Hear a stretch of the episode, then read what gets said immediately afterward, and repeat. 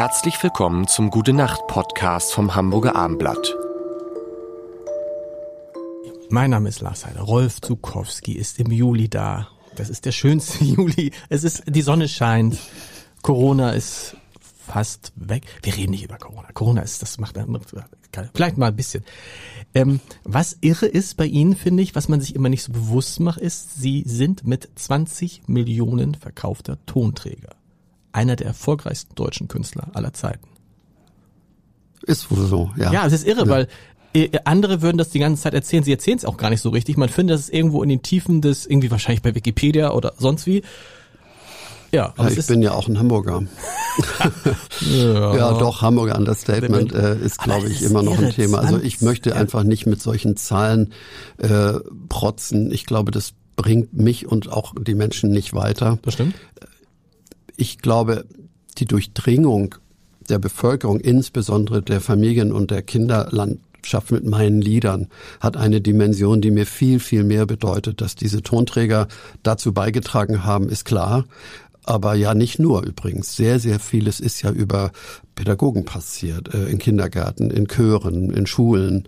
Und die Tonträgerauflage mag bei anderen Künstlern im Schlager-Pop-Bereich ein ganz wichtiger Maßstab sein. Und ich will den auch nicht irgendwie jetzt äh, kleinreden. Das mhm. ist einfach unglaublich. Ich kann es ja selber kaum fassen. Aber für mich ist es nicht die entscheidende Dimension meines Erfolges. Ich glaube, das kann man auch nachvollziehen, wenn man sich mit mir ein bisschen näher beschäftigt oder mal auf der Bühne stand mit mhm. mir oder mit mir selber gesungen hat. Ich, ich will, ich spiele deshalb darauf an, weil jeder andere Künstler mit solch viel verkauften Tonträgern wäre, nee, weiß ich gar nicht, wäre er vom Feuilleton gefeiert worden. Aber ich hatte bei Ihnen immer den Eindruck, dass, dass das Feuilleton ihrer Lebensleistung nicht gerecht geworden ist. Und zwar einfach nur aus einem einfachen Grund sind ja nur Kinderlieder.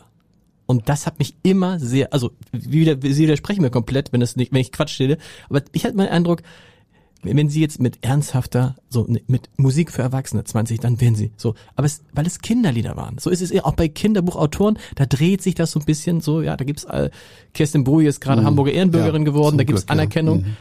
Ähm, äh, äh, sehe ich das völlig, ist das, haben Sie es auch so empfunden? Hat Sie das mal gestört? Nein, es erinnert mich an den ersten Artikel, den ich in der Zeit hatte. Mhm. Ich glaube sogar auf der Titelseite. Da hatte ich schon wirklich sehr, sehr viel gemacht. Ich glaube, es war Anfang der 80er Jahre. Und die haben tatsächlich mich vor allem porträtiert, weil ich so erfolgreich bin. Und sind auf die Inhalte praktisch gar nicht eingegangen. Okay. Aber so unter dem Motto, an dem kommt man nicht mehr vorbei. Ja. Das fand ich ein bisschen schade, weil ich mich mehr gefreut hätte, wenn man meine Vogelhochzeit, mein Geburtstagslied und solche Dinge inhaltlich reflektiert hätte.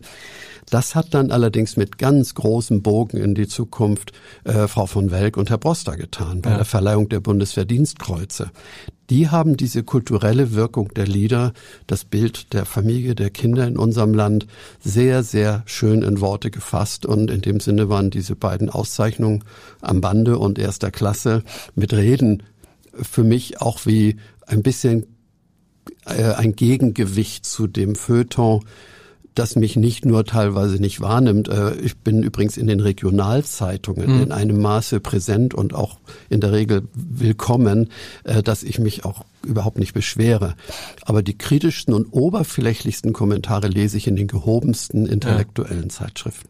Weil es die beschäftigen sich wirklich nicht mit meinem Repertoire. Und da muss man sagen, das ist ja auch, es, es ist insofern auch unfair, weil sie ja wirklich die Sprache in Deutschland geprägt haben. So. Ja, das, das, also ich meine, ne, wie schön, dass ja. du geboren, äh, wie schön, dass du geboren bist, so, ja. das ist ja, das ist ja allgemein gut geworden. Ja, ich glaube, die Sprache ist eine Sache, aber ich denke, es gibt einfach so Klischeevorstellungen, mhm. wenn man ein paar Lieder von mir kennt und dann sagt, der singt ja nur heile Welt dann würde ich dem sofort 30 Lieder aufschreiben genau. können, in denen ich wirklich schwierige Themen für Kinder und Eltern behandelt habe. Und selbst wenn, was ist daran so äh, schlimm? Ja, selbst sicher auch die Welt etwas heiler machen, genau. ist auch eine schöne Aufgabe. Aber es nicht wahrzunehmen, äh, dass auch zum Beispiel Ironie in dem Lied Die perfekte Familie stattfindet mhm. oder ein Kind, das in eine Kinderdorfgemeinschaft kommt mit dem Lied Mein neuer Bruder, da wird auch geschildert, woher das Kind kommt mhm. und warum es jetzt endlich mal geschützt leben muss. Das alles gibt es ja und wird äh, von, ich sage jetzt mal nicht das Feuilleton, das wäre für mich ein bisschen ungerecht. Es gibt einige Blätter, die selber intellektuell führend sind in Deutschland, die dieses Repertoire von mir offensichtlich nicht kennen.